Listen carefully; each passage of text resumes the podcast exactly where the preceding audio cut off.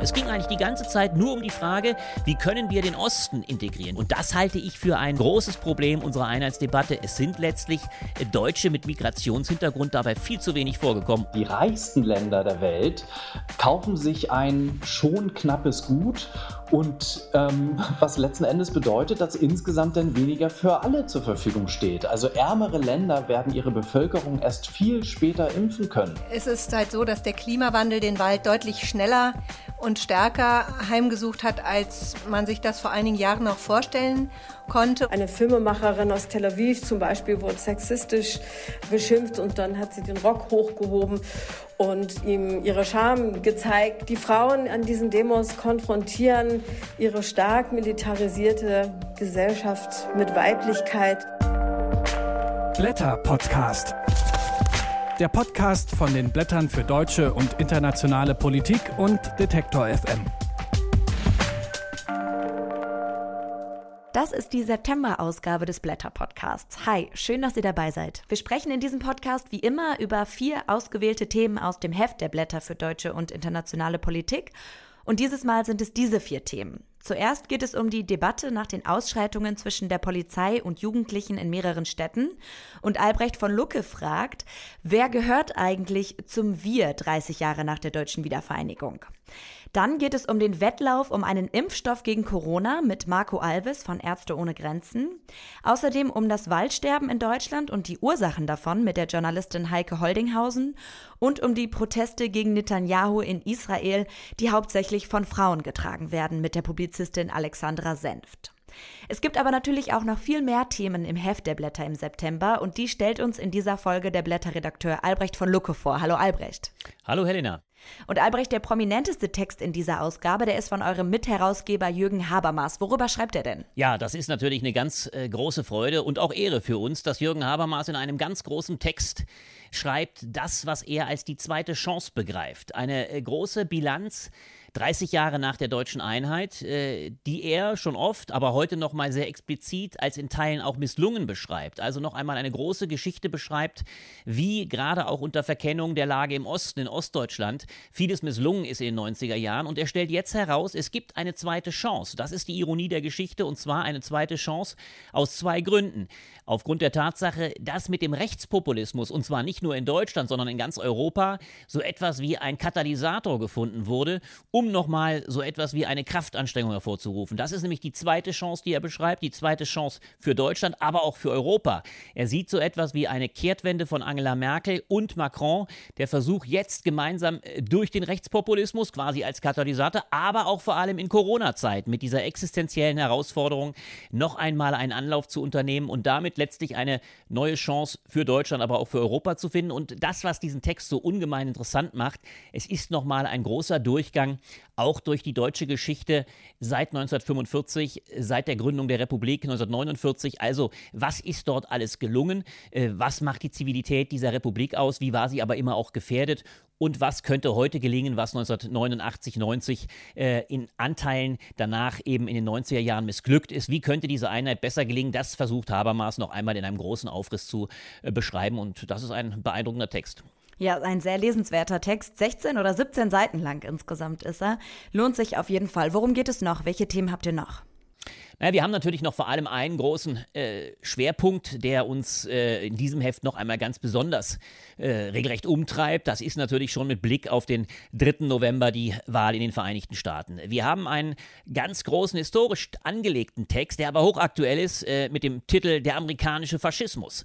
Also, er zeigt die Kontinuitäten vom Ku Klux Klan zu Donald Trump und die Kernthese ist, man muss den Faschismus durchaus als historisches Phänomen ernst nehmen. Man muss aber erkennen, dass es in je unterschiedlichen Ländern auch je unterschiedliche Ausformungen eines Faschismus gab. Und wenn man auch sagt, klassischerweise, die Vereinigten Staaten sind nicht einem äh, Faschismus europäischer Art anheimgefallen, so sind sie doch mit dem Ku Klux Klan ein Ausdruck eines absolut brutalen, eliminatorischen äh, Rassismus und es gibt Traditionslinien, die bis zu Trump gehen. Das ist der große Text von Sal Sarah Churchwell. Und daneben gibt es zwei andere Texte, die sich auch auf die Vereinigten Staaten beziehen. Adam Tooze, der große Historiker, beschreibt den kommenden Kampf des Jahrhunderts. Also die große Auseinandersetzung beginnend mit den Trump-Vereinigten äh, Staaten, aber auch mit einer chinesischen neuen Vormacht, einem Hegemonialstreben äh, des neuen China und dazwischen fast zerrieben Europa. Das ist das Revival der Großmachtkonkurrenz, so nennt es Adam Tooze.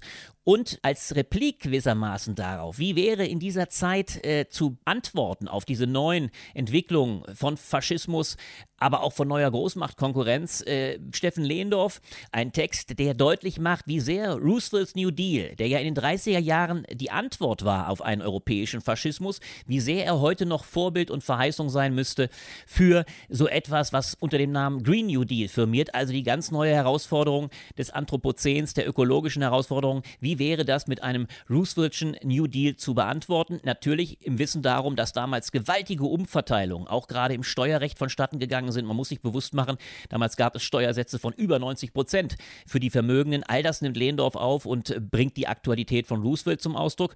Und das führt dann eben auch zu den deutschen Debatten über. Wir haben hier beispielsweise noch einen Text von Jörg Hofmann, dem IG Metall-Chef, der sehr spannend beschreibt, was die Krise zu einer Chance für eine sozial-ökologische Transformation machen könnte. Das sind nur mal fünf der großen Texte und wir haben natürlich noch viele, viele mehr, auch viele internationale Sachen in diesem Heft. Diese Texte und noch einige mehr könnt ihr also lesen in der Blätterausgabe von September. Beginnen wir in diesem Podcast jetzt mit einem Gespräch über deinen Text, Albrecht. Du schreibst, dass der Diskurs in Deutschland nachhaltig vergiftet ist. Das hat sich in den vergangenen Monaten bewiesen. Wir haben nämlich eine große Debatte über die angebliche Gewalt von Migranten erlebt. In Frankfurt und Stuttgart gab es Ausschreitungen zwischen jungen Menschen und der Polizei. Und danach wurde aufgeregt über die Herkunft der Jugendlichen diskutiert. Woher kommt denn dieser Reflex, solche Ausschreitungen sofort zu einem Problem der Menschen mit sogenanntem Migrationshintergrund zu machen?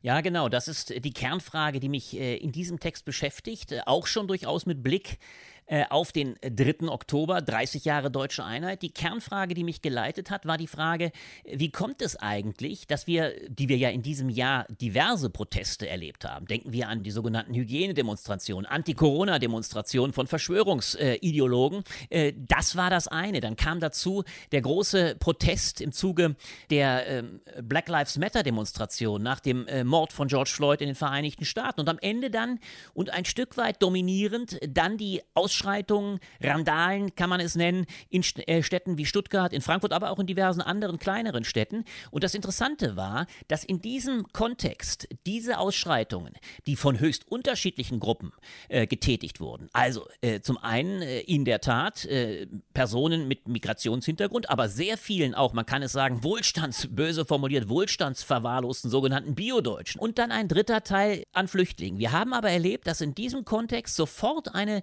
Debatte Debatte sich fokussierte vor allem auf die Geflüchteten. Dass also sofort ein äh, überlagernder Diskurs stattfand, der fragte, was ist hier schiefgelaufen?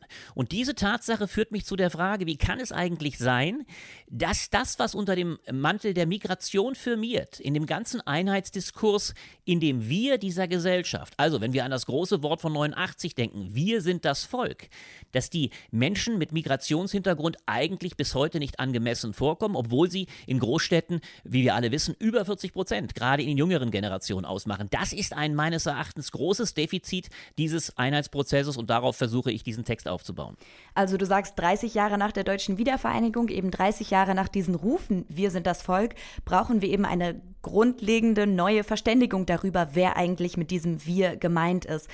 Warum ist es denn dazu gekommen? Warum wurden die Menschen mit Migrationshintergrund so lange bei diesem Wir vergessen? Genau, und da versuche ich äh, zu beschreiben, wie wir, das ist ein bisschen auch parallel zu dem äh, Text von Habermas, wie wir letztlich, so könnte man es zuspitzen, in dem Einheitsdiskurs der letzten 30 Jahre, übrigens noch einmal forciert durch die Debatten infolge von Pegida, man muss sogar sagen, eigentlich beginnend mit dem äh, fatalen und infamen Buch von Sarrazin, Deutschland schafft sich ab, das Jahr 2010, genau vor zehn Jahren, am 30. August äh, 2010 erschien, äh, beginnend mit diesem Datum, dann forciert noch durch die Flucht von 2015, haben wir natürlich nochmal eine enorme Kanalisierung auf die sogenannte biodeutsche Bevölkerung. Es ging eigentlich die ganze Zeit nur um die Frage, wie können wir den Osten integrieren? Wie können wir äh, die marginalisierten Biodeutschen integrieren? Das heißt, äh, und dann kam es zu der absurden, ja auch gemeingefährlichen Zuspitzung, dass Horst Seehofer, der damalige Innenminister, sagte, äh, Migration ist die Mutter aller Probleme. Das bedeutete natürlich eine enorme Stigmatisierung all derer, die als Migranten nach Deutschland gekommen sind, die aber mittlerweile längst in zweiter, dritter, vierter Generation Deutsche sind.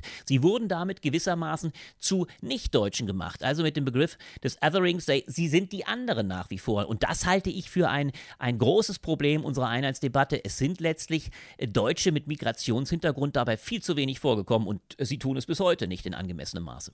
Jetzt haben wir gerade diese Begriffe schon äh, in Anführungszeichen gesetzt oder sogenanntem gesagt, denn die Debatte muss ja auch schon bei den Begriffen ansetzen und diese Unterscheidung zwischen angeblichen Biodeutschen und Deutschen mit sogenanntem Migrationshintergrund ist eben gefährlich. Was macht sie so gefährlich? Ja, in der Tat. Ich glaube, da schwingt eben eine ungemeine alte Mitgift mit. Deswegen sagte ich ja auch, und du hast es am Anfang angeführt, dass wir es mit einer hochvergifteten Debatte zu tun haben. Wenn man von Biodeutschen spricht, meistens ja, ich gestehe, ich habe es durchaus in diversen diversen Diskussionen auch schon gemacht. Wenn man das macht, dann ja manchmal durchaus ironisierend, aber mittlerweile ist dieser Begriff fast schon zu einem eingeführten geworden, den man nicht mehr mit großer Ironisierung spricht, aber er impliziert natürlich ein Stück weit, dass es so etwas gäbe wie Biodeutsch, damit Rheindeutsche, man kann fast sagen bösartig genetisch Rheindeutsche, also letztlich äh, Deutsche, die auf eine andere äh, Tradition der ethnischen äh, Reinheit, des ethnisch Deutschen rekurrieren. Äh, und das unterscheidet sich natürlich entscheidend von dem, was das Grundgesetz sagt, wonach Deutsche sind alle, die deutsche Staatsangehörigkeit haben. Also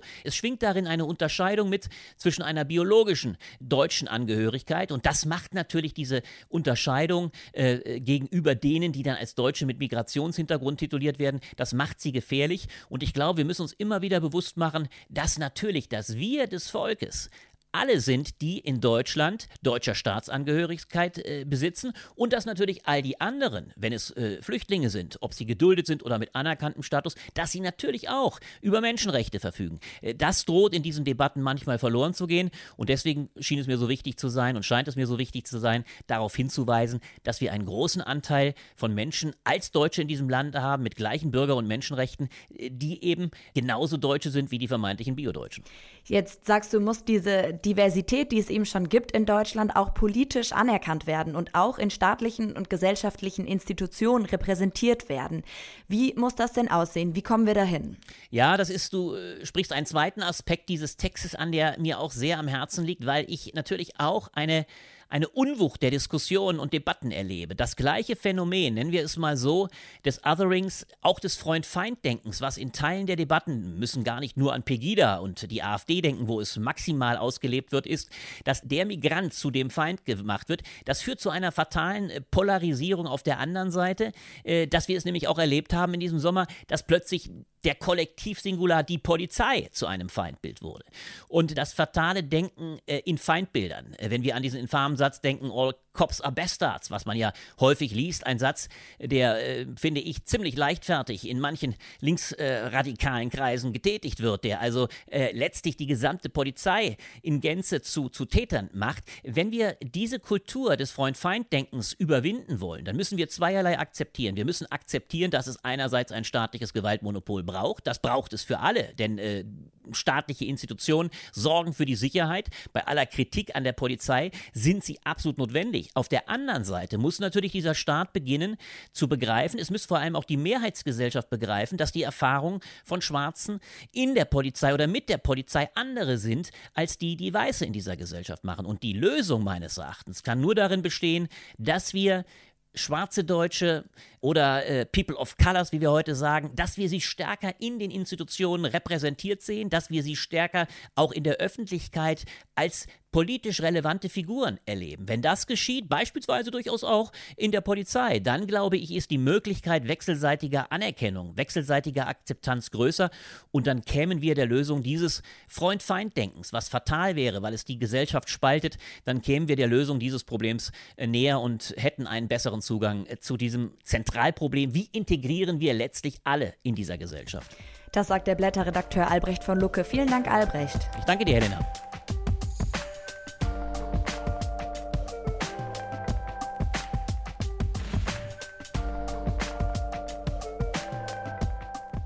Anfang Mai haben Regierungen aus der ganzen Welt ein Zeichen globaler Solidarität gesetzt. Gemeinsam mit der WHO haben sie nämlich eine Plattform ins Leben gerufen, die Forschung, Produktion und Verteilung von Impfstoffen, Tests und Medikamenten voranbringen soll.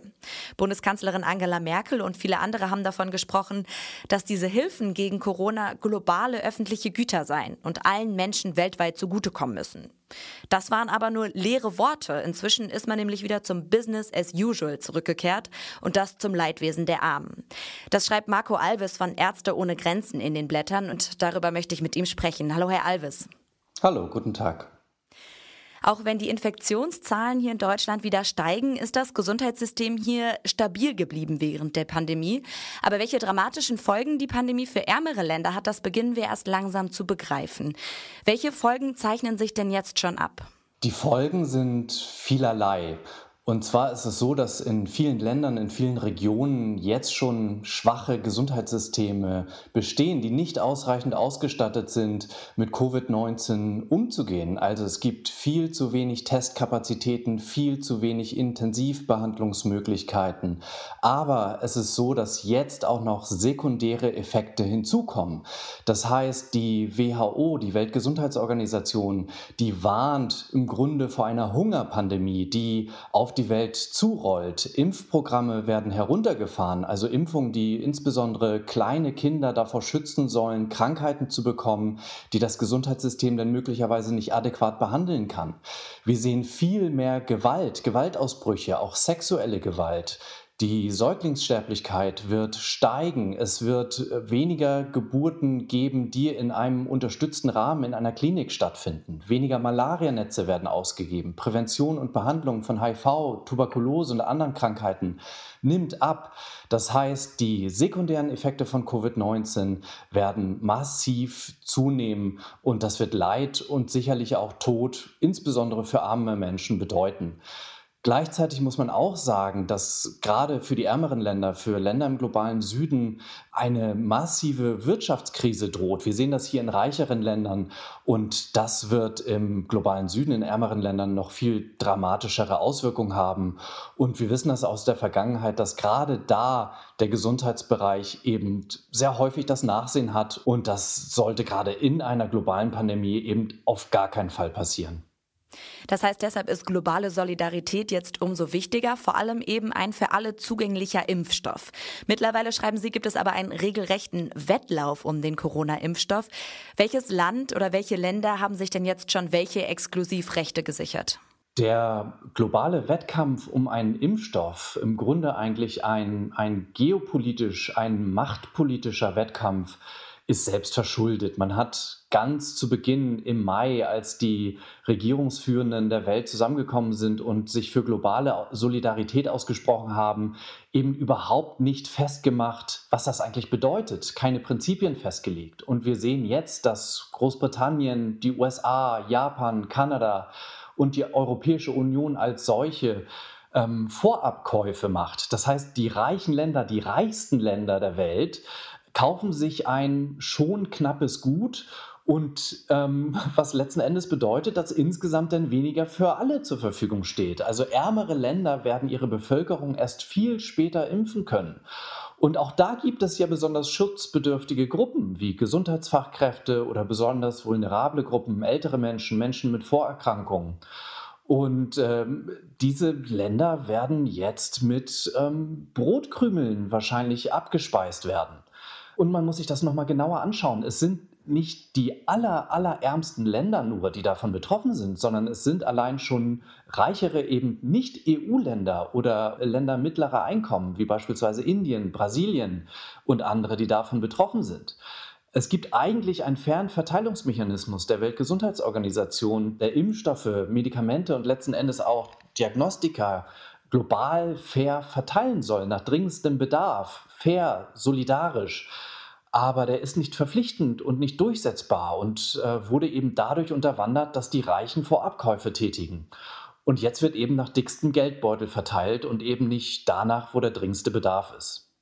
Vielleicht müssen wir, um das Problem dahinter zu verstehen, nochmal das medizinische Innovationssystem generell anschauen. Wie läuft das? Also wieso wird nicht als erstes eben dafür gesorgt, dass der globale Bedarf nach Medikamenten oder Impfstoffen so schnell wie möglich gedeckt wird? Es gibt ein klassisch volkswirtschaftliches Marktversagen letzten Endes, weil das Innovationssystem es eben nicht schafft, ein dringendes gesellschaftliches Bedürfnis zu decken. Also das Bedürfnis nach neuen Impfstoffen, nach neuen Medikamenten, nach neuen Tests und vielen anderen Dingen. Und das eben zu Preisen, die alle Menschen weltweit bezahlen können und dass die Menschen eben auch Zugang haben zu den Medikamenten dann, wenn sie die benötigen. Es ist so, dass das Innovationssystem absolut profitorientiert ist. Und zwar ähm, richtet sich das System eben nicht danach aus, was die dringenden medizinischen Bedürfnisse von Menschen weltweit sind, sondern danach, womit am meisten Geld zu verdienen ist. Die Entwicklung eines Präparats findet nur dann statt, wenn es hohe Einnahmen verspricht. Und das führt zu gravierenden Forschungslücken und eben nicht nur für sogenannte vernachlässigte oder armutsassoziierte Krankheiten, sondern eben Krankheiten, die tatsächlich auch global bestehen. Wir haben derzeit einen alarmierenden Mangel an neuen Antibiotika, die wir aber ganz dringend benötigen. Antibiotika sind ein Eckpfeiler der modernen Medizin. Aber da man sie eigentlich also dringend braucht und auch haben will, aber so wenig wie möglich und so häufig äh, wie nur nötig einsetzen will, ist das aus kommerzieller Sicht eben sehr wenig attraktiv. Gleichzeitig besteht aber ein großer medizinischer Bedarf, die Entwicklung findet aber nicht statt. Und Firmen sind durch Patente in der Lage, Preise letztlich völlig frei zu bestimmen. Und die werden eben danach bestimmt, was der Markt hergibt. Ähm, horrende Preise werden da aufgerufen, die rein gar nichts mit den tatsächlichen Forschungskosten zu tun haben. Und es ist so, dass die öffentliche Hand sehr oft einen sehr großen Teil dieser Forschungskosten eben schon selbst zahlt, plus eben später dann quasi ein zweites Mal durch hohe Profitspannen. Und ähm, das schließt Menschen weltweit von einem Zugang zu den Medizinprodukten aus, die eben dringend benötigt werden. Das steht sehr häufig dem Menschenrecht auf Gesundheit absolut entgegen. Und das sehen wir jetzt gerade in dieser Pandemie erneut. Also es wird im Grunde, obwohl man weiß, dass ein Marktversagen besteht, überlässt man es weiterhin dem Markt oder so, wie Dinge bisher eben gelaufen sind, wiederum sich dieser globalen Herausforderungen anzunehmen. Und wir sehen schon jetzt, dass es da viele, viele Lücken und viele, viele Probleme gibt. Es wird Business as usual weiterverfolgt. Und das führt zu einer künstlichen Verknappung wichtiger Impfstoffe, Medikamente und Diagnostika, zu einer Verteilung eben daran, ähm, wer am meisten zahlen kann und eben auch zu Preise, die viele Menschen ähm, vom Zugang ausschließen werden. In einer globalen Pandemie ist das absolut falsch. Das kann nicht sein. Die Pandemie ist eben erst auch dann zu Ende, wenn sie für alle zu Ende ist. Und von der anfangs im Mai proklamierten globalen Solidarität sehen wir jetzt leider sehr, sehr wenig. Das heißt, es bräuchte jetzt eigentlich eine unabhängige Stelle, die koordiniert und die kontrolliert, wie diese Impfstoffe entwickelt werden. Und die WHO ist dafür eigentlich die zuständige Instanz. Wie kann sie denn jetzt als unabhängige Institution gestärkt werden, dass sie da auch tatsächlich Einflussmöglichkeiten hat? Die Weltgesundheitsorganisation, die WHO, die hat eine extrem wichtige Rolle. Es ist eine UN-Organisation, also eine Organisation der Vereinten Nationen. Sie hat das legitime demokratische Mandat, sich um Fragen der menschlichen Gesundheit, der menschlichen globalen Gesundheit zu kümmern. Sie hat die Erfahrung, die Expertise und ist eben diejenige Institution, die im Gesundheitsinteresse aller Menschen weltweit handeln soll. Und gerade in einer Notsituation, gerade in einer globalen Pandemie. Und sie muss eine viel stärker übergeordnet koordinierende Rolle einnehmen, mit einer viel, viel stärkeren Verbindlichkeit beispielsweise auch von Resolutionen, die bei der Weltgesundheitsversammlung verabschiedet werden, also tatsächlich durch alle Mitglieder ähm, der Weltgesundheitsorganisation. Und es kann eben nicht sein, dass wir letzten Endes mit leeren Worthülsen zu tun haben in einer globalen Pandemie. Wir müssen die Rolle der WHO stärken Und das bedeutet aber auch eine finanzielle Unabhängigkeit. Ein Großteil der Gelder an die Weltgesundheitsorganisation werden an, an Bedingungen oder an Themen, an Prioritäten geknüpft von Gebern, die freiwillig geben. Wir brauchen hier viel, viel stärker einen finanziellen Beitrag für die Kernaufgaben der Weltgesundheitsorganisation und eben eine völlige Unabhängigkeit jeglicher Interessen. Die WHO muss so gestärkt werden, dass sie im Interesse aller Menschen weltweit handelt. Und es darf absolut nicht sein, dass einzelne Regierungen, einzelne Personen oder einzelne Firmen darüber bestimmen dürfen, wer Zugang zu dringend benötigten Impfstoffen, Medikamenten oder Tests bekommt und wer nicht. Das sagt Marco Alves von Ärzte ohne Grenzen. Vielen Dank für das Gespräch. Ich danke Ihnen.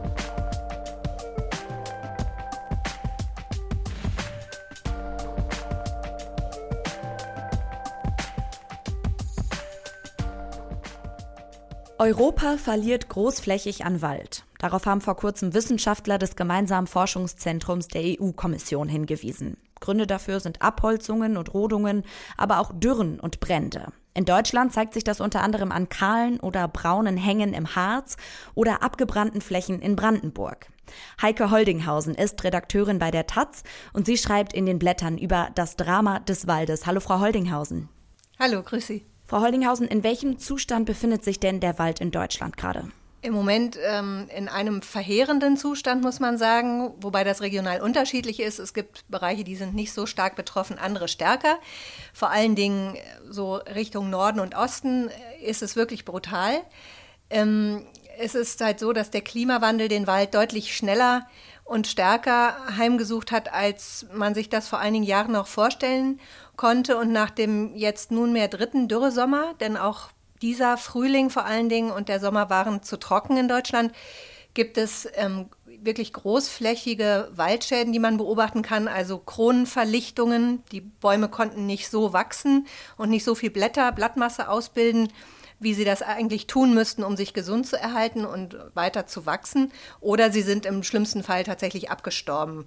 Und um mal eine Zahl zu nennen, also laut Statistischem Bundesamt gab es im vergangenen Jahr 32 Millionen Kubikmeter Schadholz durch Insektenfraß. Also das heißt, dass die geschwächten Bäume durch Stürme und Dürre und so weiter Opfer von Borkenkäfern und so weiter geworden sind. Und 32 Millionen Kubikmeter ist ähm, wahnsinnig viel. Das sind äh, umgerechnet 68 äh, Prozent am gesamten Holzeinschlag. Und wenn man das vergleicht, vor zehn Jahren waren das nicht mal 20 Prozent. Es gibt also einige Schäden durch den Klimawandel, aber es ist auch die Nachfrage nach Holz gestiegen. Wie kommt das? Die Nutzung von Holz nimmt zu, das ist richtig. Ähm, und das ist im Grunde auch gut so, denn tatsächlich ist Holz ja ein nachhaltiger Rohstoff, das muss man sagen. Also im Bau zum Beispiel hat er Klimavorteile gegenüber Beton.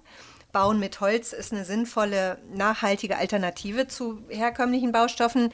Problematisch wird es an Stellen, wo sie nicht nachhaltige, zum Beispiel Einmalnutzungen haben, wie im Bereich der Verpackungen. Und äh, da haben wir in den letzten Jahren eine enorme Zunahme ähm, zu verzeichnen. Die berühmte Plastiktüte, die wir aus den Supermärkten verdrängt haben, ist großflächig durch Papiertüten ersetzt worden. Konkrete Zahlen dazu zu finden, ist schwierig. Es gibt so eine die eine Tendenz zeigt, die ist schon ein bisschen älter, zwischen 1996 und 2005 hat das Bundesamt äh, gezählt den ähm, Papierverbrauch durch den Versandhandel und der hat um 540 Prozent zugenommen und lag 2016 dann schließlich bei 8 Millionen Tonnen Pappe- und Papierverpackungen im Versandhandel.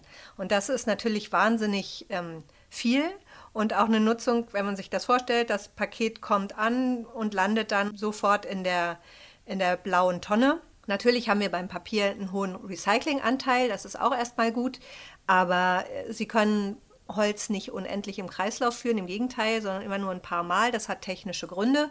Also Sie brauchen immer wieder frische Fasern. Das heißt, für diesen wahnsinnigen Papierverbrauch, den wir haben, Deutschland ist einer der größten Papierverbräucher weltweit. Ich glaube, wir liegen auf Platz drei im globalen Maßstab betrachtet müssen sie für jede Verpackung immer wieder Bäume fällen. Und das ist natürlich fatal. Jetzt wird in der Forstwissenschaft und in Förstereien gerade über die richtigen Reaktionen auf die Krise der Wälder diskutiert. Welche Möglichkeiten der Reaktion gibt es denn?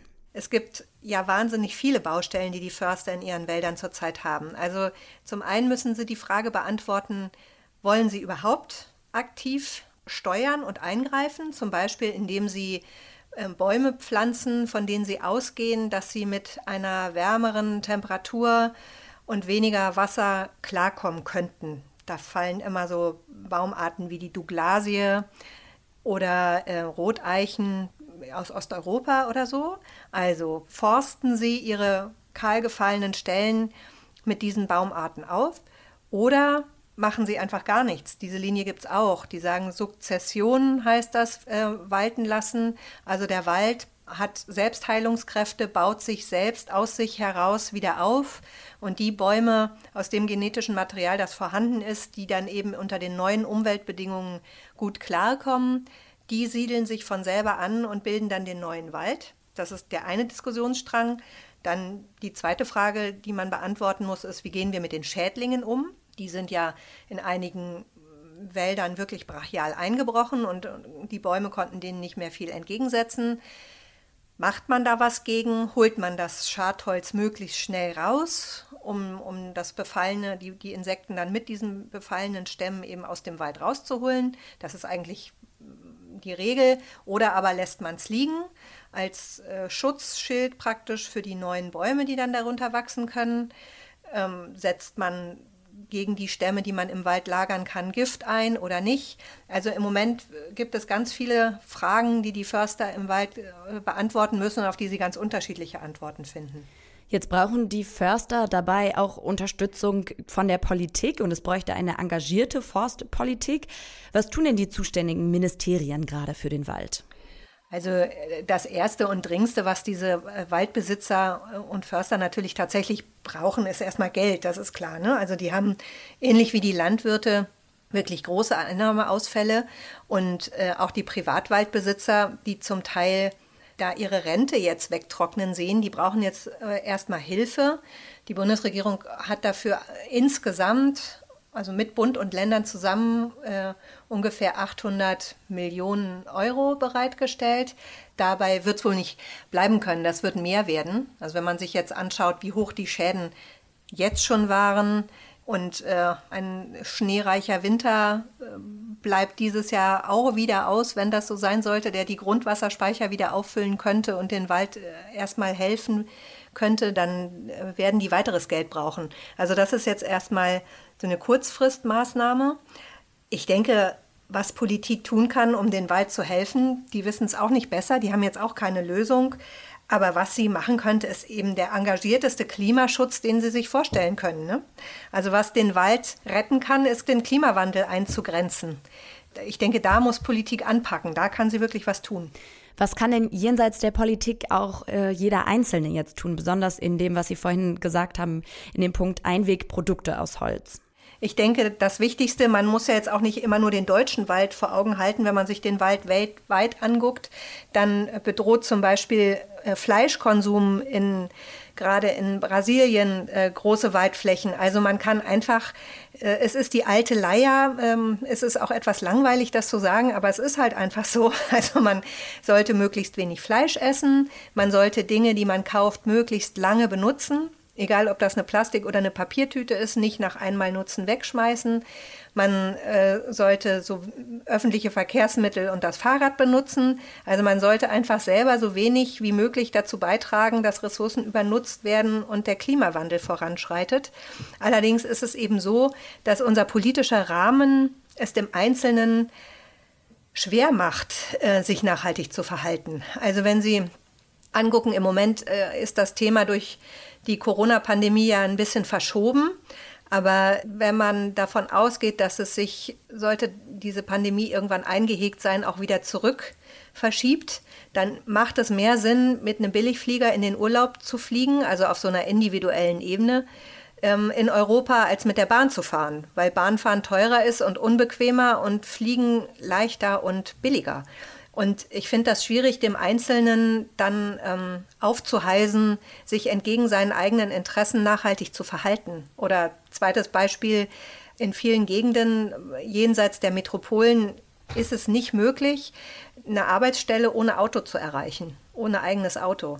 Da ist es dem Einzelnen einfach nicht möglich, ähm, sich nachhaltig zu verhalten. Insofern, äh, klar, den Einzelnen muss man ansprechen, man muss, ähm, jeder soll das tun, was er tun kann, aber es ist auch vor allen Dingen immer, dass der Bürger als politisches Subjekt angesprochen, äh, dafür zu sorgen, dass wir einen anderen Rahmen bekommen, in dem wir uns alle nachhaltiger bewegen können. Das sagt Heike Holdinghausen. Vielen Dank für das Gespräch. Gerne.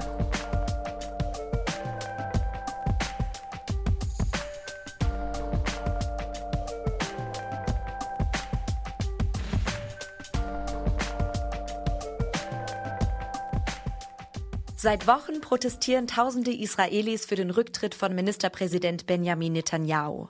Und die treibenden Kräfte dabei sind Frauen. Israel braucht eine Mutter oder eine Frau in die Führung. Das sind zum Beispiel Forderungen von ihnen. Sie kämpfen für gleichen Zutritt zu den Entscheidungsebenen in der Politik und gegen die Militarisierung der Gesellschaft. Denn die geht immer noch zu Lasten von Frauen, speziell der palästinensischen Israelinnen. Die Autorin und Publizistin Alexandra Senft porträtiert in den Blättern zentrale Protagonistinnen dieser feministischen Bewegung und mit ihr spreche ich jetzt. Hallo Frau Senft. Hallo Frau Schmidt, ich grüße Sie. Frau Senft, wie sahen denn die Proteste in den letzten Wochen aus? Wie können wir uns die vorstellen? Die waren sehr kreativ, sehr bunt, ähm, sehr friedlich und vor allem auch sehr weiblich. Ähm, Frauen sind wirklich die treibende Kraft dieser Demonstrationen. Äh, es gab zum Beispiel Frauen, die sich als sogenannte Mothers on Guard, Mütter auf der Wache, äh, Menschenketten gebildet haben, um die Demonstrantinnen vor der ziemlich brutal vorgehenden Polizei zu schützen. Man sah viele Frauen, die kostümiert waren, zum Beispiel eine Frau, die als Superwoman verkleidet sich mit wehenden langen Haaren auf einen äh, Wasserwerfer äh, hochhiefte, um ihre Freundinnen und Freunde zu schützen. Viele Frauen haben die Straßen blockiert mit Bannern und eine Filmemacherin aus Tel Aviv zum Beispiel wurde von einem man äh, beschimpft, sie sei ja eine Linke und dann hat er sie noch sexistisch beschimpft und sagte, sie habe ja Achselhaare, das sei unweiblich und hässlich und dann hat sie den Rock hochgehoben und ihm ihre Scham gezeigt, was den sofort dann in die Flucht getrieben hat. Also es, ähm, die Frauen an diesen Demos konfrontieren ihre stark militarisierte Gesellschaft mit Weiblichkeit. Ihre Demos sind nicht äh, organisiert oder hierarchisch angeordnet, sondern sie sind spontan und vor allem kreativ und weiblich. Und das ist der große Unterschied. Und wer sind diese Frauen, die in Israel auf die Straße gehen? Also aus welchen gesellschaftlichen Gruppierungen kommen sie?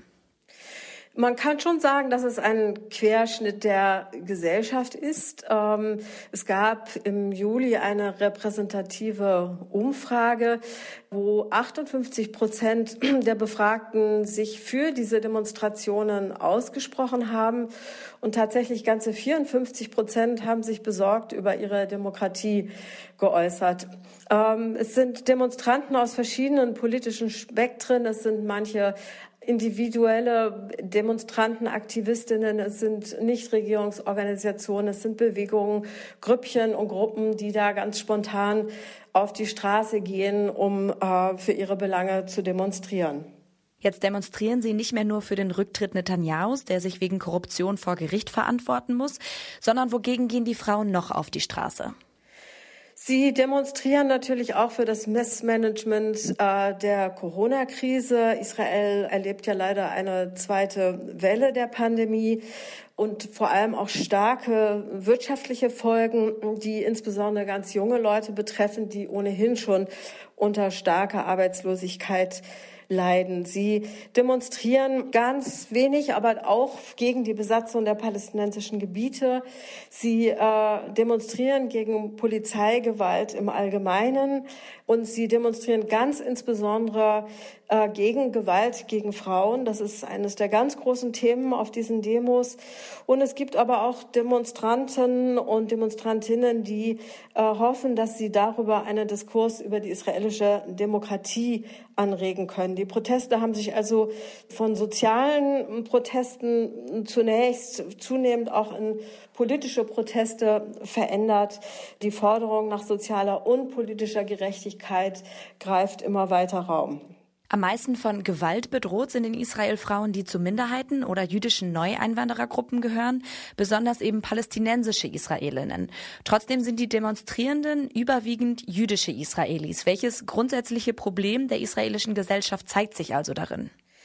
Ähm, man kann schon sagen, dass es überwiegend jüdische Israelinnen und Israelis sind, die demonstrieren, aber das verändert sich jetzt offenbar auch im Laufe der Zeit. Es kommen jetzt auch andere Bevölkerungsgruppen in die Demonstrationen so langsam hinein und hinzu.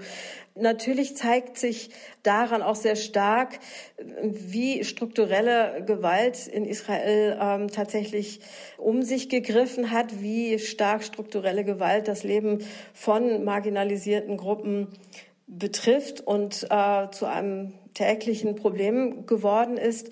Im Vordergrund steht hier aber tatsächlich äh, die Gewalt gegen Frauen, die natürlich stark verbunden ist mit dem Thema einer äh, stark militarisierten Gesellschaft. Also ein starker Militarismus bringt natürlich auch äh, Gewalt gegen Frauen mit sich.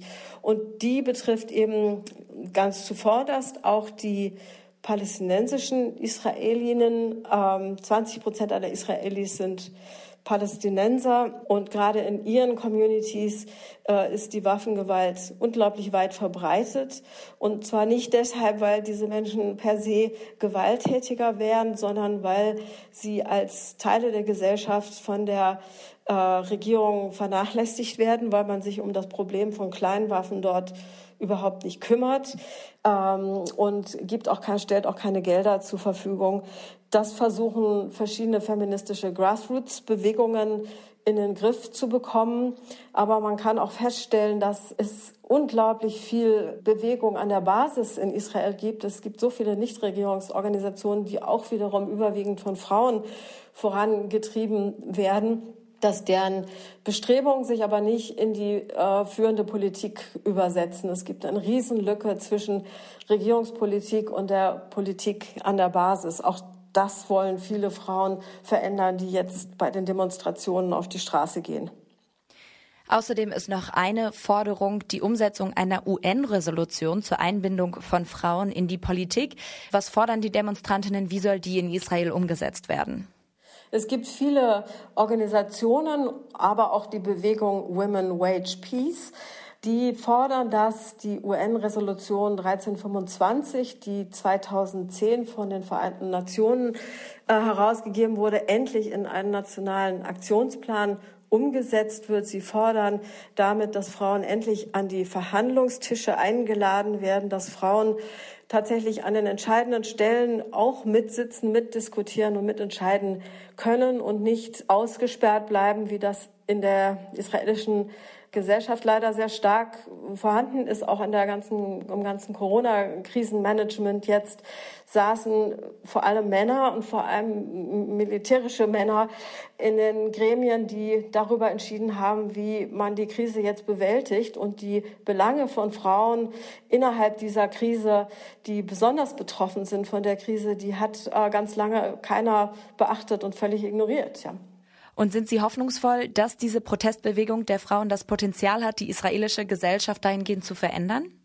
Es hat ein großes Potenzial und ich hoffe sehr, dass äh, diese mutigen und kreativen Frauen einen Paradigmenwechsel äh, herbeiführen werden. Dafür brauchen sie ganz sicherlich einen langen Atem. Vor allem aber ist die Frage, ob sie es langfristig schaffen werden, die verschiedenen marginalisierten Bevölkerungsgruppen voll mit einzubeziehen in diese Demonstrationen, ob das ein quasi ein gesamtgesellschaftlicher Drive nach Veränderungen sein wird, insbesondere auch ob äh, palästinensische Israelis und Israelinnen sich diesen Demonstrationen anschließen, die sich äh, momentan noch viel zu sehr mit ihrer eigenen Problematik als äh, Bürger zweiter, dritter, vierter, fünfter Klasse betrachten und ähm, noch gar nicht äh, die Kapazitäten haben, um an diesen jetzt stattfindenden Demonstrationen teilzunehmen, weil sie viel zu sehr mit praktischen Alltagsproblemen, vor allem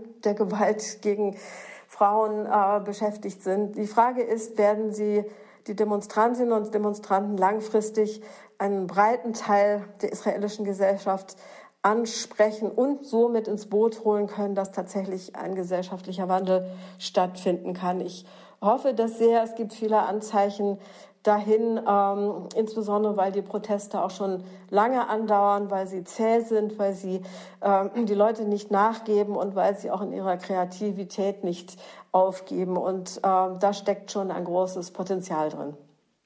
Das sagt Alexandra Senft. Vielen Dank für das Gespräch, Frau Senft. Ich danke Ihnen, Frau Schmidt.